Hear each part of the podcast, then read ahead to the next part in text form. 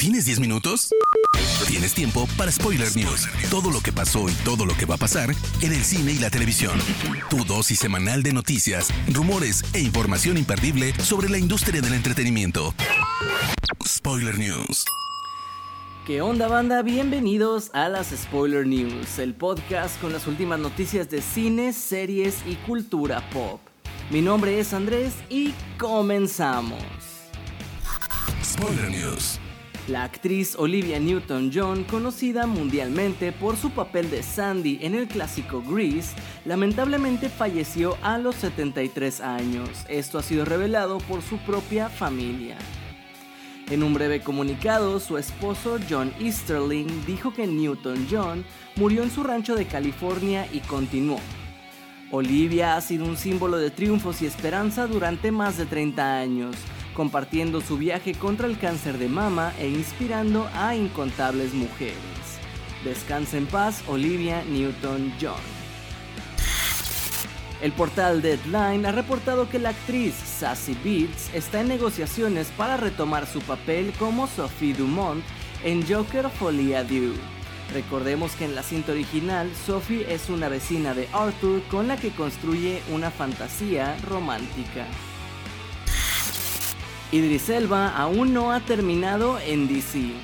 De acuerdo a lo que reportó a través de Twitter el periodista Eric Davis, quien habló con el actor y este le confirmó que supuestamente está trabajando en un nuevo proyecto de DC, aunque no dio más detalles. Recordemos que el actor británico interpretó al mercenario Robert Dubois, mejor conocido como Bloodsport en el Escuadrón Suicida de James Gunn, quien está preparando diversos spin-offs de la cinta, como la segunda temporada de Peacemaker y una serie sobre Amanda Waller con Viola Davis. En otra entrevista para Variety, Elba dijo que le interesaría ver en pantalla la historia de Superman vs. Bloodsport. ¿Cómo es que sigue pasando esto? Preguntó el actor colombiano John Leguizamo en redes sociales. ¿Cómo es que Hollywood nos excluye pero también se roba nuestras narrativas? Diablos, hubo gente pintándose de café para parecer más latina en el set de West Side Story, yo lo vi. No más apropiación de Hollywood y del streaming. Boycott. La historia de Fidel Castro es muy difícil de contar sin engrandecimiento, lo cual no estaría mal, y no tengo ningún problema con James Franco, pero él no es latino. La actriz Jess Darrow, voz de Luisa Madrigal en Encanto, también le dio la razón a Leguízamo, así como Raúl Castillo. Por su parte, la actriz Sol Rodríguez comentó que muchas veces le han pedido perder el acento latino, pero ahora a Franco le piden construir uno en vez de darle el papel a alguien que ya lo tenga. Jeff Torres dijo en Twitter, me encuentro aquí audicionando una vez más para otro traficante de drogas latino genérico y a James Franco le dan el papel de Fidel Castro. A los latinos nos están jugando sucio aquí y en todas partes. Según un estudio de 2020 por parte de la Iniciativa de Inclusión Annenberg de la USC, solo el 5% de los papeles de habla hispana en las principales cintas de 2019 fueron interpretados por actores latinos. Aunque el servicio de streaming no ha dado cifras oficiales, Hulu confirmó que Prey acaba de romper récords de visualizaciones en la plataforma durante su primer fin de semana de estreno. La cinta ha dado mucho de qué hablar en redes sociales y el director Dan Trachtenberg habló sobre la posibilidad de continuar la historia. En entrevista dijo que si bien le encantaría crear una nueva película, hay algo refrescante en ver una cinta que no pretende ser solamente la primera parte de algo más. Hay algo bonito en ver un pensamiento completo. Se confirmó que la tercera entrega live action de Sonic the Hedgehog llegará el 20 de diciembre de 2024, exactamente la misma fecha que James Cameron tiene planeado estrenar la tercera parte de Avatar. ¿Quién crees tú que será la ganadora en taquilla? La compañía Bandai acaba de llegar a un acuerdo con Wayfarer Studios para crear una cinta live action de Pac-Man, el icónico videojuego de los 80s. Todavía no hay más información sobre su historia, pero se dice que estará basada en una idea original de Chuck Williams, el productor de Tierra de Osos y la primera película de Sonic. El estreno de House of the Dragon está a la vuelta de la esquina y aunque promete ser un spin-off digno de Game of Thrones, algunos de sus actores consideran que hay elementos de su historia que son innecesarios. Tal es el caso de Matt Smith, quien señaló en entrevista con Rolling Stone que House of the Dragon cuenta con demasiadas escenas de sexo explícito que no están en el libro escrito por George R. R. Martin. Terminas preguntándote si realmente necesitamos otra escena de sexo y te dicen, sí, la necesitamos. Te deja pensando si están adaptando los libros o diluyéndolos para representar la época en la que se sitúa. Yo creo que su trabajo debería ser representar los libros de la forma tal y como fueron escritos, fue lo que declaró el también actor de Doctor Who.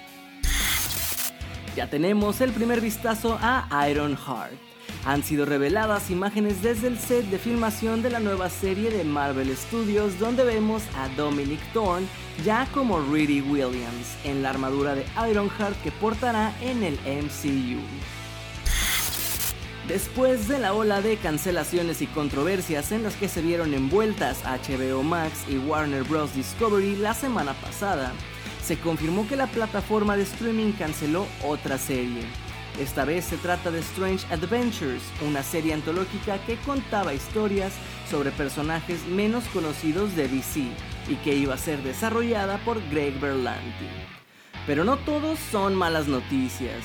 También se reveló que series como Doom Patrol, la quinta temporada de Titans, la serie live action de Linterna Verde, la serie animada de Harley Quinn y la serie del pingüino con Colin Farrell siguen en marcha dentro del estudio.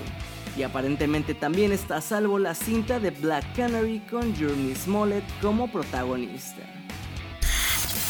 Como si no fueran suficientes las denuncias, acusaciones, delitos y rumores que hemos escuchado sobre Ezra Miller en los últimos meses, ahora ha salido un nuevo artículo a la luz.